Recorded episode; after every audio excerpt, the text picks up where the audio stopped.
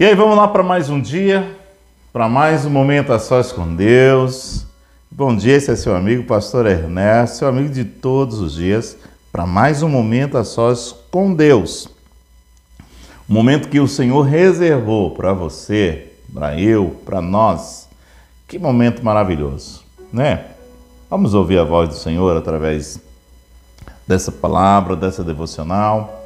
Abra seu coração e deixe o Senhor falar eu quero compartilhar com você, primeira carta de Paulo aos Coríntios, capítulo 16, versículo 13, que diz assim: Sede vigilantes, permanecei firmes na fé, portai-vos varonilmente e fortalecei-vos.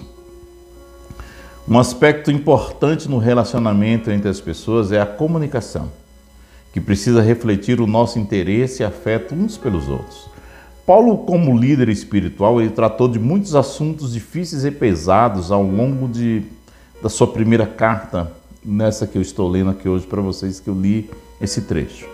Mas no final, ele encontrou meios para encorajar aquelas pessoas, aqueles irmãos de Corinto, a viverem de uma forma frutífera diante de Deus e em comunidade. É bem significativa a sua palavra. Sede vigilantes eles estavam sendo atordoados pelo ensino de falsos mestres, por situações que às vezes o machucavam, por situações que machucavam aquelas pessoas, por ataques do próprio inimigo, que ele não dá trégua, principalmente quando nós queremos fazer as coisas diferentes, quando nós queremos ser diferentes.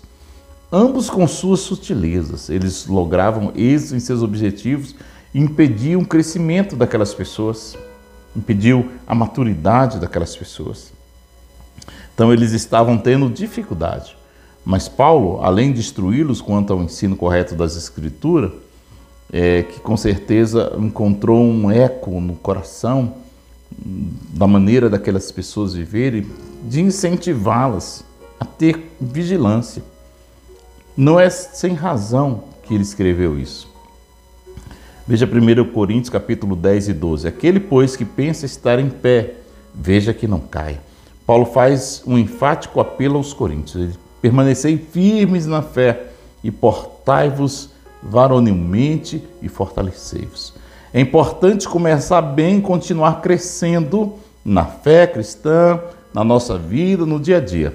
Deus tem a sua palavra, o seu espírito e tem a sua igreja para nos moldar, para nos ajudar, para vivermos algo diferente no Senhor. Nós precisamos identificar dentro de nós os nossos defeitos, não somente os dos outros, porque nós temos tantos, eu tenho tantos defeitos. Na hora que eu olho para mim e falo, Senhor, muito obrigado, porque o Senhor é muito bom, como é que o Senhor escolhe uma pessoa como eu? Que eu não sei se com você é assim, mas eu todo dia olho para mim, olho para o espelho eu vejo tantos defeitos em mim, eu vejo tantas falhas em mim. Então não tem como eu ficar olhando para as falhas dos outros, eu nem tenho tempo, porque eu, são tantas as que existem em mim que eu não consigo olhar as dos outros. E quando eu começo a querer olhar de alguém, eu lembro, opa, as minhas são muito maiores. Então eu, ele está dando um conselho que a gente tem que vigiar.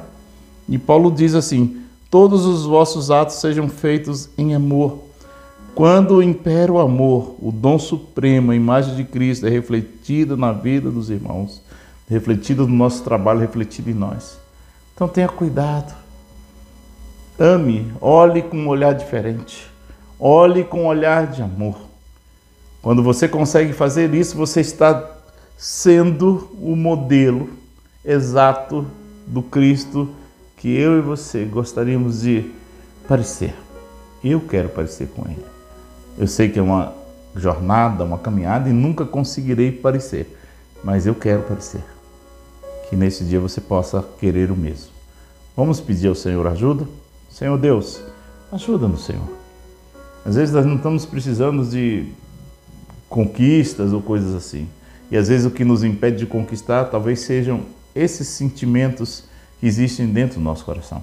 Remove de mim, remove, remove de nós sentimentos que não, é, não são do Senhor. E ajuda-nos em nome de Jesus. Hoje eu te peço nesse dia a sua ajuda para a minha vida, para a vida desse meu amigo e dessa minha amiga. No nome de Jesus. Amém.